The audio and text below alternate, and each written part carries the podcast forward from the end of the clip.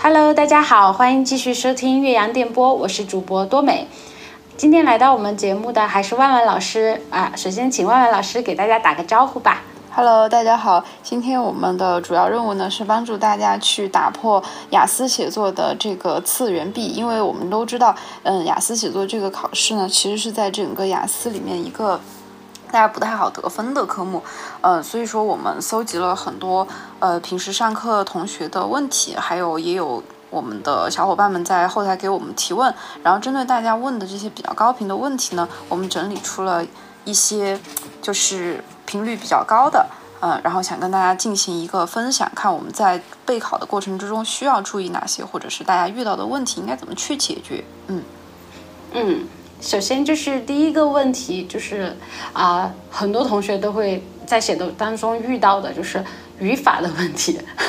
很多同学都说啊，我一学语法我脑子就痛，我根本就学不了语法。嗯，万万老师对于这个问题是怎么看的呢？其实，嗯，说句老实话哈，就是我们在读书的过程之中，包括像那种初高中他能够考到英语一百三甚至一百四的同学呢，你让他们来讲语法的时候，嗯，其实他们都不能把语法知识点说清楚，他只会告诉你，我也不知道他为什么是这样，我也不知道为什么这样是对的，但是我觉得他就是要用这个，是实际上大家是没有建立一个比较完整的语法体系和。呃，语法知识点，而且很多同学他有在后那我们的这个问题里面提到，嗯，老师上课的时候会讲到一些语法的术语，一听到这些术语呢就很头疼。那我个人的建议是，首先第一，我们其实应该去适应这样术语的表达，因为术语的存在肯定是要让我们把这件事情变得更加的简单，而并不是让它复杂化。第二呢，我个人觉得有的语法的材料来看。我们可能拿到这个语法材料之后，嗯，在做题和练习的过程之中，它并不，它并没有一个比较完整的框架或者组织。什么意思呢？比方说，它考察我们的语法知识点，呃，它只是说很混乱的在考察。比如说，一道题考时态，然后另外一道题考从句，然后再来一道题考代词。嗯，这样混乱的考察方式就会导致我们的同学在做题的过程之中，他自己也。跟着就思维混乱了，所以这样的情况下呢，他是练不好语法的。那么我们在训练语法的时候呢，讲究一个从一而终。我练什么语法，我自己心里面要很清楚，并且我知道我练这个语法的目的，我要达到怎么样的目的，我是要完全知道这个语法它到底怎么样。就是如果是填空或者是选择类的题目怎么解，还是说我要从写作的角度要把这个句子写出来，怎样正确的写出来？你的目标必须要想清楚。嗯，所以说我觉得，呃，wrap up 一下我刚刚说的话哈，就是首先第一，你要有系统、有规律的去练，而且你不能一来就做难题，因为一来做难题很容易遭受到那个自信心的打击，然后一旦受到打击。我们的同学就做不下去了。什么叫什么叫难题呢？很简单，你去看一道题，如果这道题里边有三到四个单词你都不认识，如果超出这个数字，就是大于等于三到四个都我都不认识，那你没办法做这个题。这个题对你来说太难了，请你降低你的难度。然后第二呢，就是我们在练习的时候，其实频率也是很重要的。呃，你要搞清楚你的目的，然后针对你的那个目的，你要练多少题。你要怎么去练？怎么样的一个频率？这些都很重要。嗯嗯，非常非常的同意啊！因为就是关于语法这个点，其实我觉得我自己挺有发言权的。因为我以前小时候，我其实内心并不认可学语法这件事情。因为我小时候的时候，我就没怎么学过语法，但是我考考试考一百三，考一百四，我觉得我没有什么难度。因为那个阅读我也能看懂，然后你让我说吧，我也能靠我的语感说出来。只是说你问我为什么这么说，或者这个是哪个从句，这是什么成分，我我分不出来。就我能用，能能看，但是你让我说语法的术语，我不太说得清楚。所以我一度以为这个东西就是老师讲课需要用的。其实我们。学语言去使用这个语言的人，其实并不需要去学这个东西。就是一直到我很长很长一段时间，我都是这么觉得的。直到后来我自己要教课，然后我就需要把语法理得很清楚。那个时候我就觉得，哎，为什么我突然学完语法，我有一种打开世界新大门的那种感觉？就是我觉得这个东西就是你首先同学们要去学好它哈，你必须要从内心认可这件事情。就包括我最近带一个同学，他阅读可以做到八点五分，但是他说不出来一个术语。然后他之前就是刚刚上课的时候，因为他先是上的阅读课嘛，他就会觉得啊，我不想上语法课，为什么我到这个语言能力水平了，我还需要上语法课？但是他一上写作课，他就发现他写不出来，因为他写出来的句子总是会错，但是他也不知道，老师跟他说他错了，他也不知道为什么错。我觉得就是有的时候就是。对语法不太了解的同学，在上写作课的时候，其实是没有办法完全理解老师在讲什么的。比如说，老师说这个句号你不能乱打，你不能乱用，可能在中文里面我们不会有这种困扰，他会觉得这是一件很小的事情。或者我说你的这个谓语动词，你为什么一句话里面有两个动词的原形？他不会觉得这是一个什么大的问题。对。但是其实，在写作当中，这个算是一个很常见的语法错误。所以就是因为没有那个基础的情况下。写作课，我们的同学很容易听不懂，然后你自己写出来的句子有错，你也不知道怎么错的，所以很多同学会觉得说，为什么写作我没有办法自己去学习？因为基础不允许你自己去学习。所以我觉得大家就是还是要从，呃，心理上去接受这件事情。其实英语的语法我觉得比较简单，但是大部分同学觉得为什么难？我觉得就是刚刚万万老师讲的那个点，就是大家在学语法的时候是。由点及面的，就是你先是去补充的每一个小点，比如说我们小时候学的时候讲个名词的可数与不可数，可以讲很久很久，讲的很细很细。但是其实真正对于使用来说，我们应该是先把那个语法的框架建立起来，然后再去补充这些细枝末节的东西。所以我觉得大家就是要第一个是要转变自己的想法，第二个是要调整自己去学习这个语法的。顺序，也就是万万老师刚刚说的，你只是为了要去，比如说参加某个考试，你要做对某道语法题去学语法，和你真正要使用它来造句、来表达你自己去学语法是完全不同的两件事情。嗯，对，而且其实，呃，我也想到，刚刚突然之间迸发了一个想法，就是有的时候我上课的时候，为了去考验学生他是不是真的懂了语法这件事，呃，我会要求学生来讲这个语法知识点。就是他能够用他自己的话，或者说甚至更好一点的小小孩能把那个术语讲出来，他能把这道题，他这个句子，它里面带有什么样的从句？那为什么是这样的从句？它的呃什么连接词呀，什么呃先行词之类的这些东西，他都全部讲出来的话，那我就觉得这个小孩肯定是把语法掌握清楚了的。所以说，我们的同学有的时候自己下来在练习的过程中，如果有什么不明白的，你身边不是有小伙伴吗？你可以尝试去给你的小伙伴来讲清楚某个语法知识点。这样，如果你能讲清楚的话，那么，那你肯定就是完全 get 到这个语法在讲什么了。嗯，好，非常同意，这个和我的学习路径好像。我也是以前要去给别人讲课的时候，我觉得我自己才真正的完全懂了语法。对，就是。你讲给别人听，把别人讲懂，永远是最好的学习方式之一。我自己是这么感觉的哈，对，非常同意这个。我也很喜欢这个方法。OK，好。那么其实之前的节目当中，我们也跟同学们去推荐了一些我们觉得比较好用的语法书。呃，就是我们说的那个 Grammar in Use，这个是一个原版的书，还有那个语法新思维，大家也可以去看。不过，呃，这两本书的话，就是大家可以搭配着来使用哈。因为语法新思维这本书它稍微写的有一点点细，就是大家把它当成是一种，就像万万老师之前说的，把它当成是一个词典。你你你需要哪个点，你去呃，就是。查阅它，然后不用就是从头到尾一字一句的去看，嗯，然后那个 grammar in use 呢，是它有非常多的呃练习，可以让你自己去检测自己到底什么地方是有欠缺的，然后这两本书你搭配起来就比较好。当然，你如果是大家。就是时间备考时间比较紧的同学，你也可以上去上专门的语法课，把长难句理解。我自己觉得哈，就是对于备考来说，在雅思的这个语法学习上面，大家把长难句理解和长难句写作放在一起，就是你能读，你能写，就说明你的语法是过关的。其实就是我们最后想要达到的目标。嗯，这个的话就是可以节省大家很多的时间。这个就根据大家自己的备考的一个情况。大家自己做选择就好了。嗯，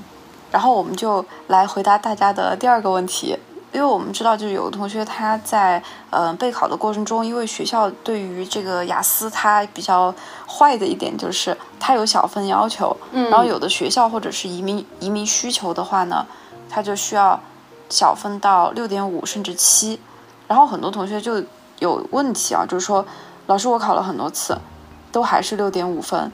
这种应该怎么去解决呢？其实我觉得大家看到这个六点五和七的时候，可能我们普通的备考的同学就会觉得，啊，这只是零点五分的区别。但是实际上，从考试的要求来说，这是一个等级的跨越。所以大家就是很多同学，其实你套模板你可以套到六，但是你没有办法通过。就是我们之前节目有和大家讲到，没有办法通过套模板套到七是什么原因？因为在这个分数段是要求你语言的准度。和包括你对这个题目的把控，都是一个完全的新的维度。嗯，所以你看似你只涨了零点五分，但是你从五点五到六和六点五到七的这零点五分是完全不同的两个概念。对，而且我们之前有一期，其实我们有在跟大家一起去分析，嗯，就是他这个写作的打分标准，不管是小作文还是大作文，它的都是四个打分标准嘛。嗯，呃，我觉得我们的同学其实如果想要冲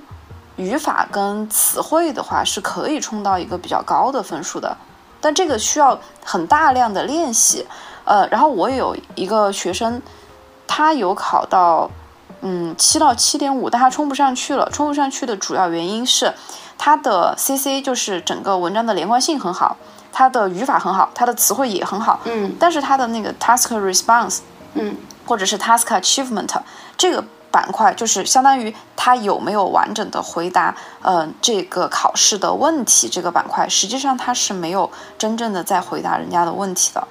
那么这个其实是一个思维的差异，因为一般来说，像他这种高分学生哦，他的呃整个最后的得分都是七点五的学生，就是写作单项七点五，其实在中国学生里面真的比较、比较少见了。然后他的 task respond，我平时看他的这个情况来看，呃，应该打不上七分，就是其实他这个部分是拖了他很大的后腿的一个。点，所以我们的同学如果想要去争高分的话，要不然你就转变你的思维，真的要去接受他那种，呃，所谓的西洋思维；要不然呢，你真的就要去下苦功，训练你自己的词汇和语法。我觉得这是两个比较，嗯、怎么讲呢？有效的路径吧。嗯嗯嗯，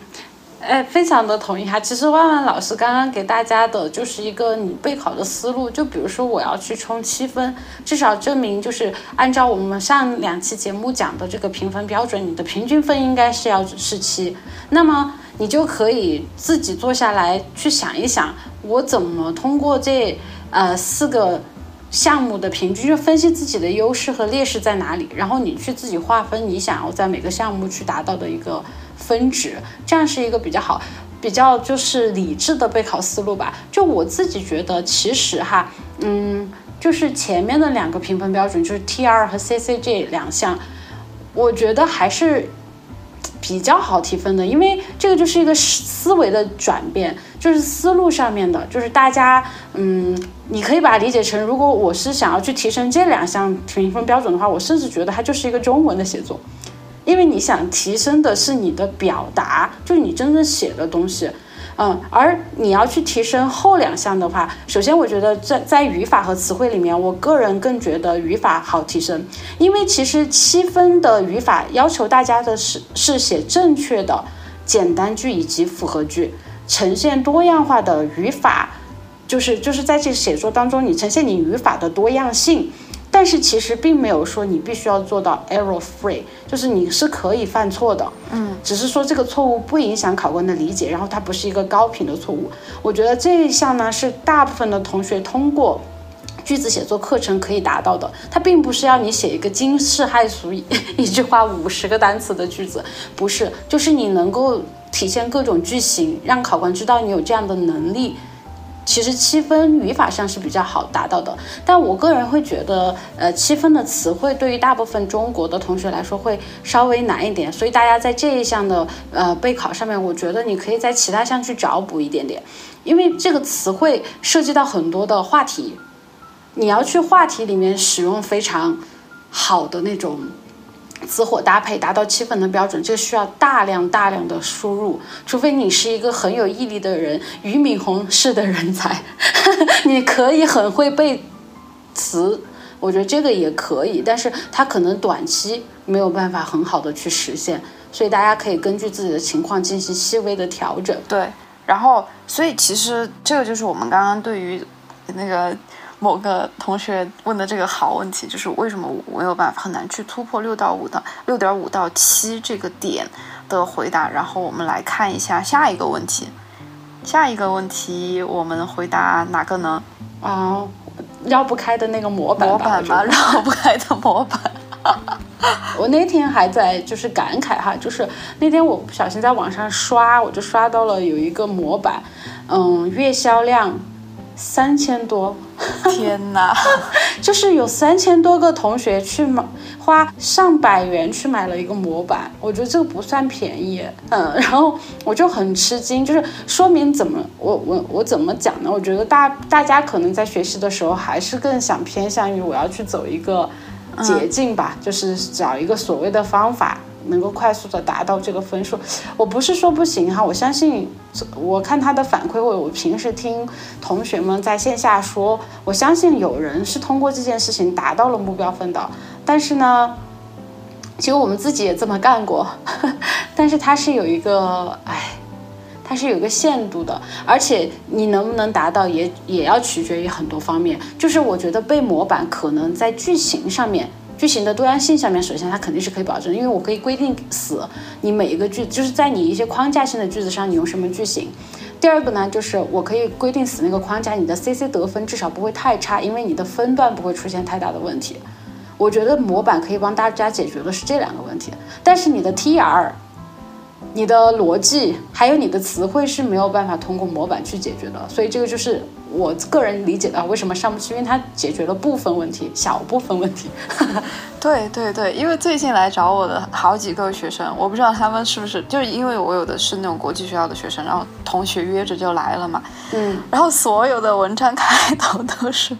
nowadays，然后加上一个什么 with the development of technology，然后就开始回答问题。但是人家其实问你的问题可能是，比如说，呃，像你。同意不同意某件事儿？哎，这个突然间想不起来了。问你同不同意某件事儿？这个跟科技发展有什么关系？这我记得我们好像之前也有讲到过，就千篇一律啊，一开头全是 nowadays，然后 with the development of technology，然后 然后才开始说正事儿，要不然就是什么呃，我见过什么什么，我过去怎么就一开头在抒情，你知道吗？就这种的话拿到手其实。怎么说呢？嗯，这种英语写作它不是这个逻辑，跟我们中文写作其实很不一样。它不需要你去打动它，因为我们的四个评分标准里面没有说到过你要打动我这个事儿，对吧？就是他都没有跟你讲过你要在情感上打动他，你为什么要去加这样的东西？好像想让考官跟你产生共鸣呢？这是得不到分的。我会觉得你就是在凑字数，你根本就没有回答我的问题，你在干嘛？然后这是第一个我想表达的。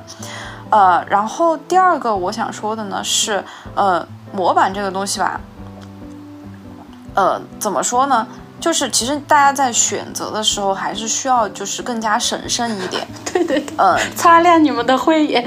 不好意思，我这里对对对对对，不小心打断了。因为有一次有一个学生让我帮他看他的那个模板，我他说他是花高价去买的，然后我看那个模板里面有很多的语法错误，然后我说，对，睁睁开你的双眼，你要选择的时候，你自己也要去判定一下这个模板能不能用。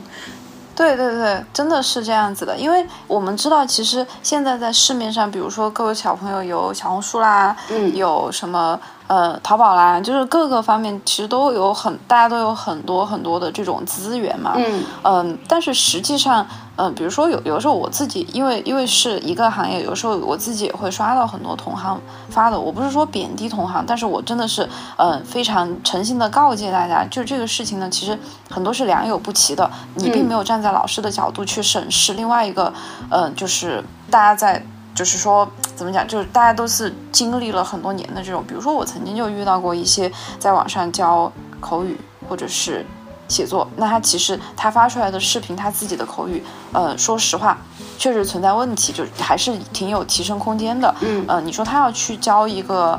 呃，五点五六那可能没有问题。但是你真的是想要到六点五，或者你的小分要求本身是比较高的，嗯，这种同学真的是千万要小心又慎重啊。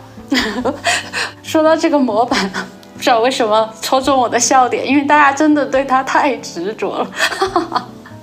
每一个无一例外都会问到这个问题。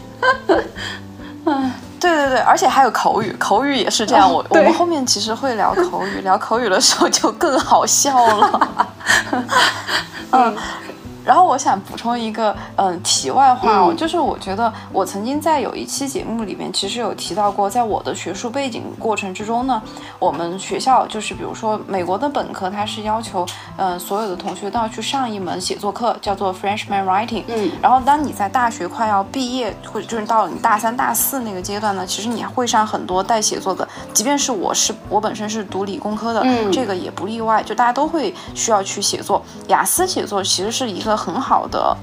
呃，入门让你进入那种英文写作的一个入门的考试，它可以帮你非常好的去为你的大学的写作课程做出比较怎么讲？高效的准备，你可以通过这个写作来调整一些你自己的写作思维。因为你说雅思你可以用模板，嗯，那你以后论文写作怎么办呢？这是一个巨大的问题啊！嗯啊，你不可能说老师没关系，我以后找枪手，找枪手的同学都很危险。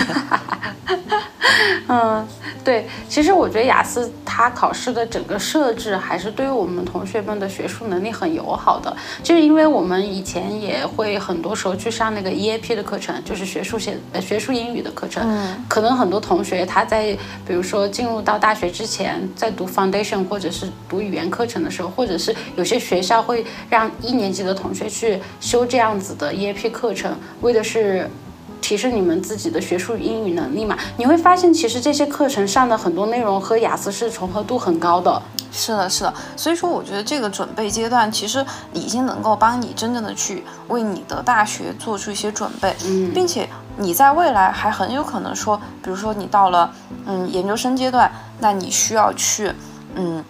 发表论文啦，或者是你想以后就走学术这条路线，你不会写作，那能行吗？那肯定是不行的呀！一定要把这个写作搞好。嗯嗯嗯，OK，好。然后我们刚刚讲的是大家问的三个，就是关于写作的呃整体的一个问题。然后接下来就是关于大作文和小作文，大家也提了一些问题。首先第一个对于大作文的问题就是，嗯，考试的时候要么就写不完。要么就写太多，停不下来，就是 有两个极端哈。一个是，嗯，对于写不完这个问题，万万老师，你有什么建议给到大家吗？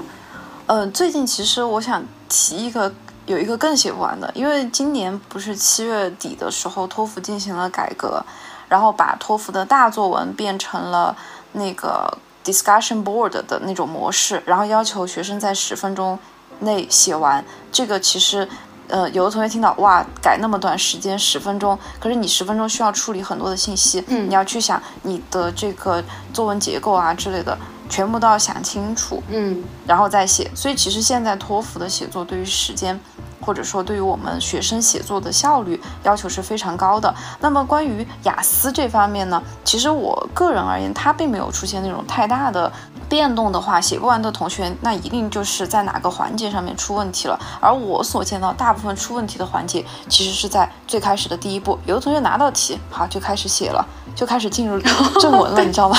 然后他完全不做一个，就是他的这个文章的计划，就是他不会去写一个提纲，就。我们语文里面说叫提纲嘛，然后我们英文作文叫做一个 plan，一个 structure，他完全不去写的，他真的就是像那种。呃，就是像那个乔伊斯那种文章，就是完全意识流了，想到哪儿写到哪儿，想到哪儿写到哪儿，那肯定写不完啊。所以说，其实我的建议是，希望大家在写作开始之前，因为我们大概有四十分钟的时间去完成我们的大作文，那么我们在开始的五分钟，甚至五到十分钟左右，你先去想清楚你要写什么，嗯，然后你再按图索骥，嗯。你不要去想想到哪儿写到哪儿，因为思思想这个东西，有时候真的很难控制。就像有时候我们聊播客，聊着聊着就已经走掉了，对对对，又再回来。对，本来我们在聊雅思，有的时候可能聊着聊着就聊到了两性话题，也说不定。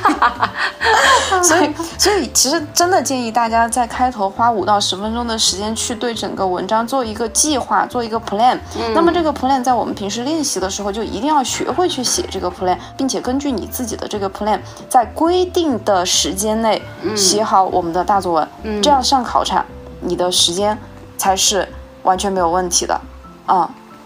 还有一个点，就我补充一下，呃，我觉得大家有可能在考场上去发现这个问题，说明你下来的时候计时练习的量太少了。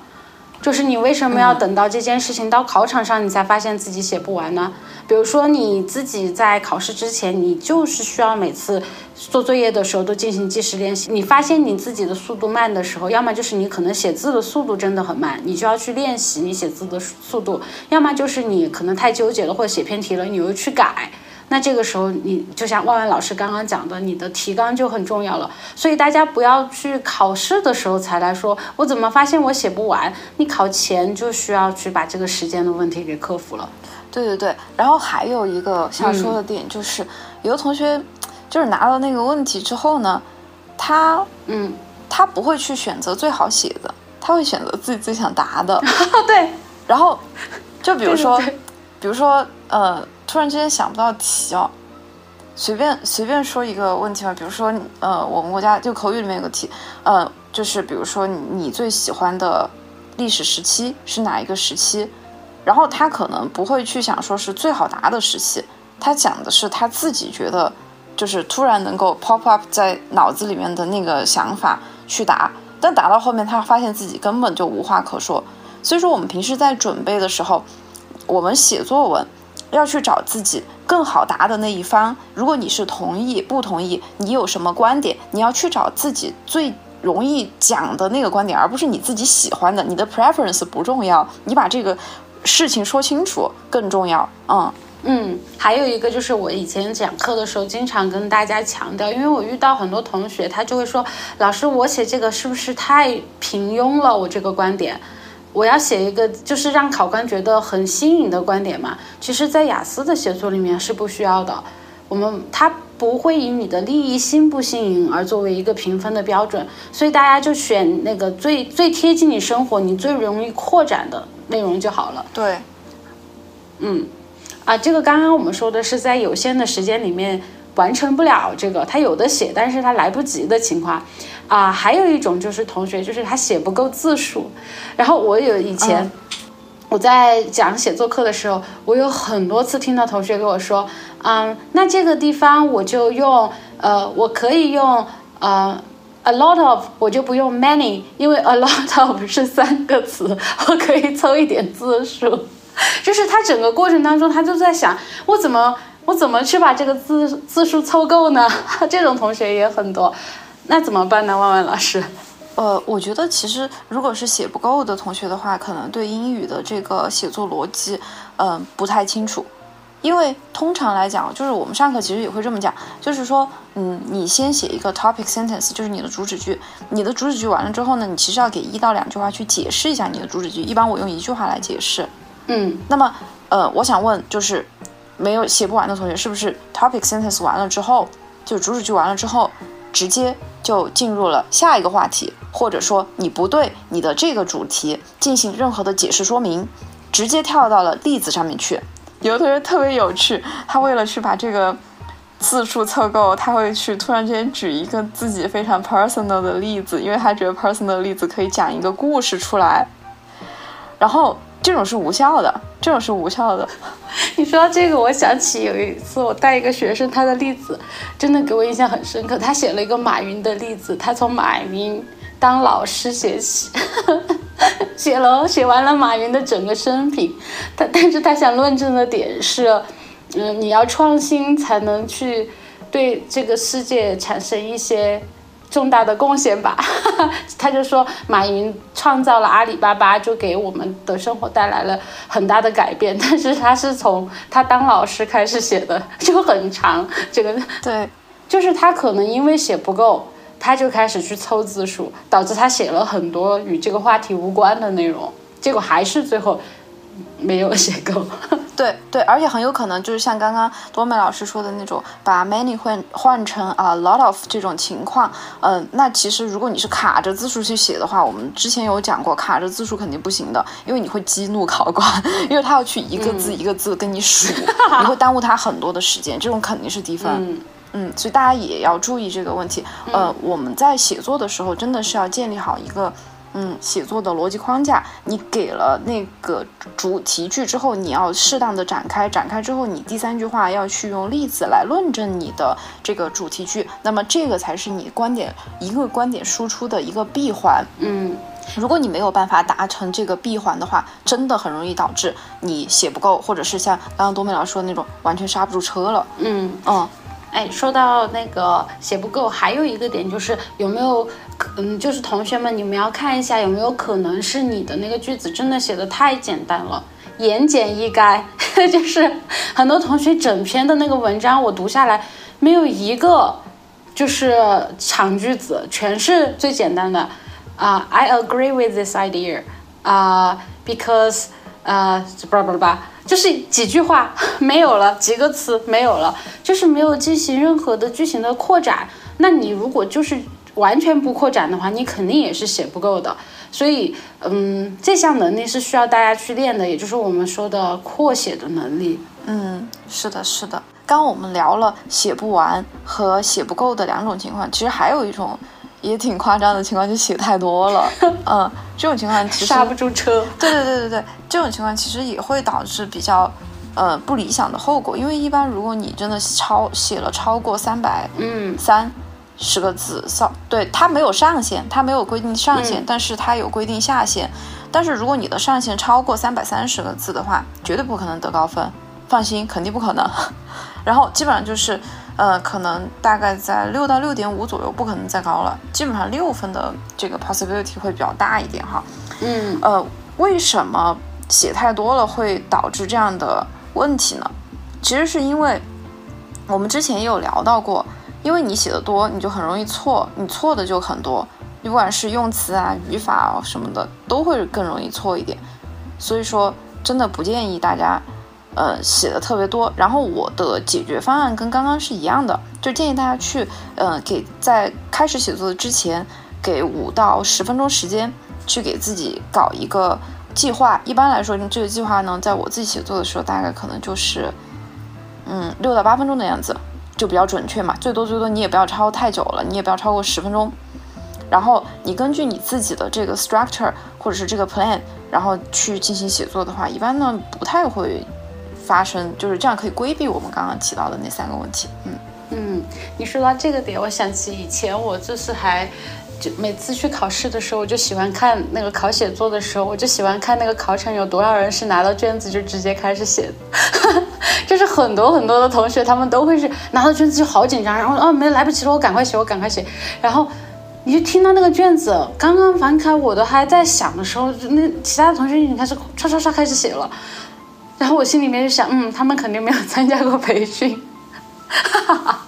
就是没有意识到这件事情，就是写框架的重要性。对，所以我们一而再、再而三的在强调这件事情哈，因为它真的很重要。你，你很容易写偏题，或者是你很容易就写刹不住车，或者你根本就写了一个一一半，你发现这个点你根本就拓展不开，你会遇到各种各样的情况，所以还是要花时间把对要写什么先想好。那你写起来就会很顺。对对对，嗯，因为因为我也有学生，就是他他会把这个框架写的超级短，可能就拿到题一两分钟，嗯，然后就随意输出，然后把框架一写，嗯，但是他这个框架通常经不起那种比较细致的推敲，因为我们知道这个嗯逻辑在这个。写作里面是非常重要的，嗯，然后你一问他问题，他就懵，为什么有关系？其实他讲的那些事情根本就没有关系，他的观点、他的例子跟人家的问题毫无联系啊，嗯，那这样的话也是不行的。所以说，真的是建议大家要控制在一个，嗯，就是反正五到十分钟之内的时间，嗯，去完成这个 plan，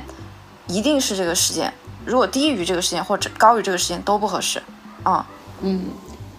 非常非常的同意啊！那么我们接下来的下一个问题就是大家可能也是非常高频的，就是我们的同学说，老师总说我的思维或者是我的表达很中式，总说我没有去回答问题，这到底是什么意思？思维和表达很中式呢？我觉得。根据我上课的学生来看的话呢，他们大部分不管是在口语还是在写作的过程之中，大家都很喜欢去先在脑子里面想好了我的中文答案，对，然后再逐字翻译成英文。所以我就说，你不要 think in Chinese and write in English，或者是 speak in English，你要 think in English，你要用英文去想，你不要用中文去想，因为你用中文去想，想出来的东西通常都是嗯。非常中式，其实中式的意思呢，就是作为一个呃英语的母语者，他其实看不懂你在干什么，嗯，他 get 不到那个意思，嗯，对。啊，这个其实有，我们之前有一期节目，就是邀请我们啊有一个辣妈，她来分享，就是她考出来六点五分的成绩，因为她十年没碰英语了。大家感兴趣可以去回听一下我们那个第五期节目哈。她就是一个一开始中式表达很严重的同学，然后嗯，就是万万老师说的这种，她总是需要先把中文想好了以后。他才能够输出。你让他一开始的时候 thinking English，他是没有办法去达到的。嗯，他有在节目当中去分享很多的他的一些学习的经验，肯定会对大家有启发。就是大家可以抽时间去回听。那我觉得，就是我们大部分的同学会遇到这样子的问题，其实就是你输入的量不够，或者是你输入的方式错了。量不够，我就嗯就很简单嘛，因为就像你小时候学中文学说话一样。你不去听别人，你自己是没办法说很多的话的。就是我们说那个小朋友童言童语，就是因为他听的不够，所以他自己在输出的这个过程当中，他会犯一些错误，就是闹一些笑话。所以我们在学中文、学我们在学英文的时候也是一样的，就是因为你的输入不够，你在尝试自己 freestyle 造句的时候，就是会和就是我们说的这个习语不太一样，这个是一种原因。所以这个就是大家去加深。输入，第二个点就是我觉得我们很多同学他的输入是需要调整的，就很多同学他在积累单词也好，积累一些表达也好的时候，他是看的词典的中文的翻译，但是这个中文的翻译其实不准，所以他是把他对于这个词的理解继承了中文，然后按照我们中文表达习惯用成了英文，他们没有去看那个真实的例句，这个句这个词在句子里面是怎么用的。所以导致他说出来的东西很中式，对，这个就好像我上次有一次我在那里举例子，我说高新区叫呃那个什么 high tech，就是高新，那那其实 高薪它是指先进的意思，所以我们应该用 advanced 而不是 high，这个 high 用在这里真的很奇怪，所以其实我们大家都会有遇到这样的问题，嗯，所以我们。就是在练习的时候呢，可以多去关注那个多美老师刚刚讲到的那种解决方案，我觉得挺好的。嗯，而且我觉得这个点它真的是一个自己很难去纠正的点，甚至有时候我觉得我上课的时候都有一种很无助的感觉，就是那个同学问我我为什么这个错了，我不是表达的什么什么这个意思吗？呃，你说我错了，到底错在哪里？有时候我真的是觉得有的问题他没办法去。直接说你错在哪里？中文的表达是可以，但是，但是英文它不这么表达。你在中文的逻辑里面是对的，但是你用的词是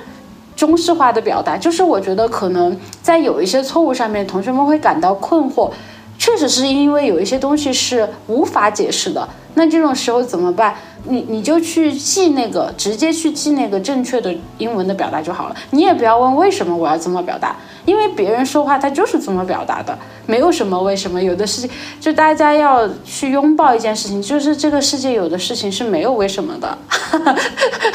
有没有？有没有充满了哲理？就是你不能去追寻一个没有的答案，你有时候就是要去接受一些没有原因的事情。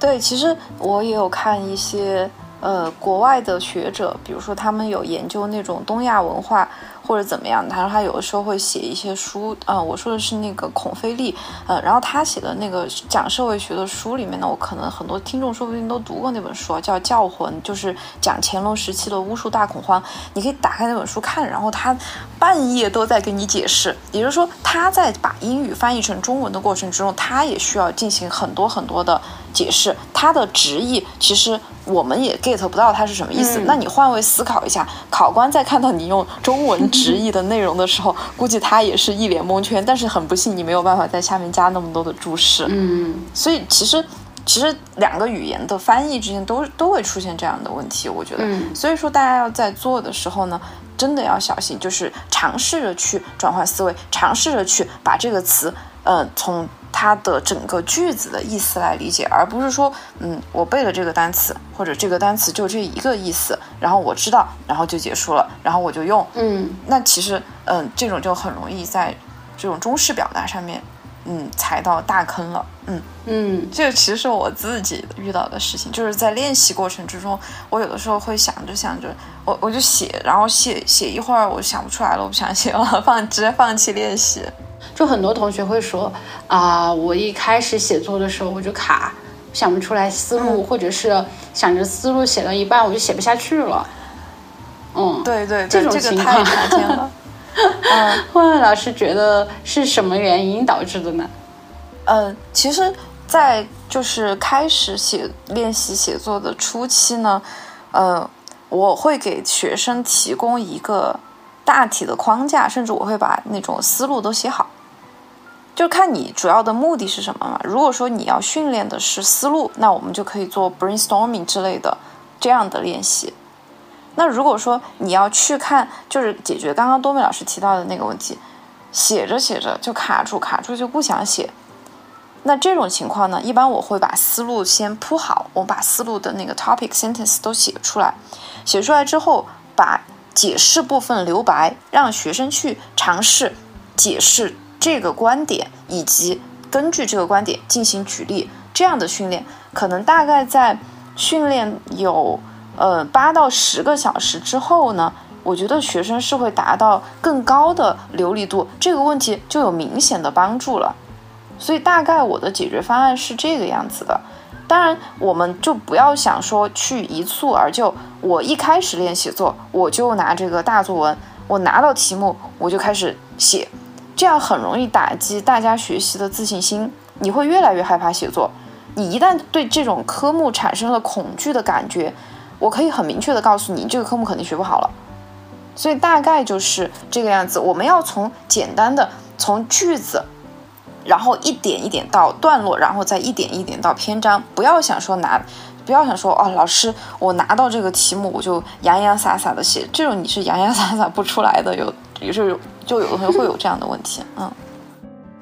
嗯，我觉得这个东西从我的角度上面来看哈，我觉得还是一个积累的问题。就我不喜欢，嗯，呃，让学生去考场上的时候对着一个话题现象观点，嗯，就我自己是不认可这种备考方式的。就我在嗯，就是给大家讲课的时候，因为雅思它有一些常考的一些话题。我会比较鼓励大家在考试之前，你就去花时间准备，在每一个高频的话题之下，你可能会面对到的一些常见的一些观点，进行观点的积累。嗯，因为你本来在考场上的时间就非常的紧张。嗯，我们在课下的备考不仅仅是说我就是背几个单词就好了，你需要准备的东西其实很多，所以。嗯，我觉得如果针对这方面有疑问的同学，你其实可以把你的这个，因为你已经预预估到了你的问题，你可以把这个可能产生的问题放在你的考试之前前置去解决它，有备而去。对对，其实说到思路这个问题，我觉得，嗯。我们后面再聊到口语的时候，可能这个就 搞笑的就更多了。大家对于问题的这个观点和想法，真的都特别 特别的可爱。呃，但是我们知道，就是它是一个其实还比较严肃的考试啦。就你不要去想你那些可爱的想法，你可以在前期准备的时候呢，我们可以聊一下，嗯，各位同学的观点。比如说，如果大家有什么问题，可以在后台问我们。这个我们有时间的话，肯定是嗯。毫无保留的跟大家分享我们怎么样去思考这些问题的。嗯。由于时长的问题，我们这一期的节目也将分为上下两期进行上传。下期的节目我们将会在本周五的早上八点钟更新。那我和万万老师也将继续为大家答疑关于小作文的一些常见问题，还有就是和同学们去分享到，呃，如果是选择不上课自学的同学。给到大家的一些备考 tips，欢迎大家继续收听哦。那么今天的节目到这里就结束啦，感谢你们的收听，我们下期再见。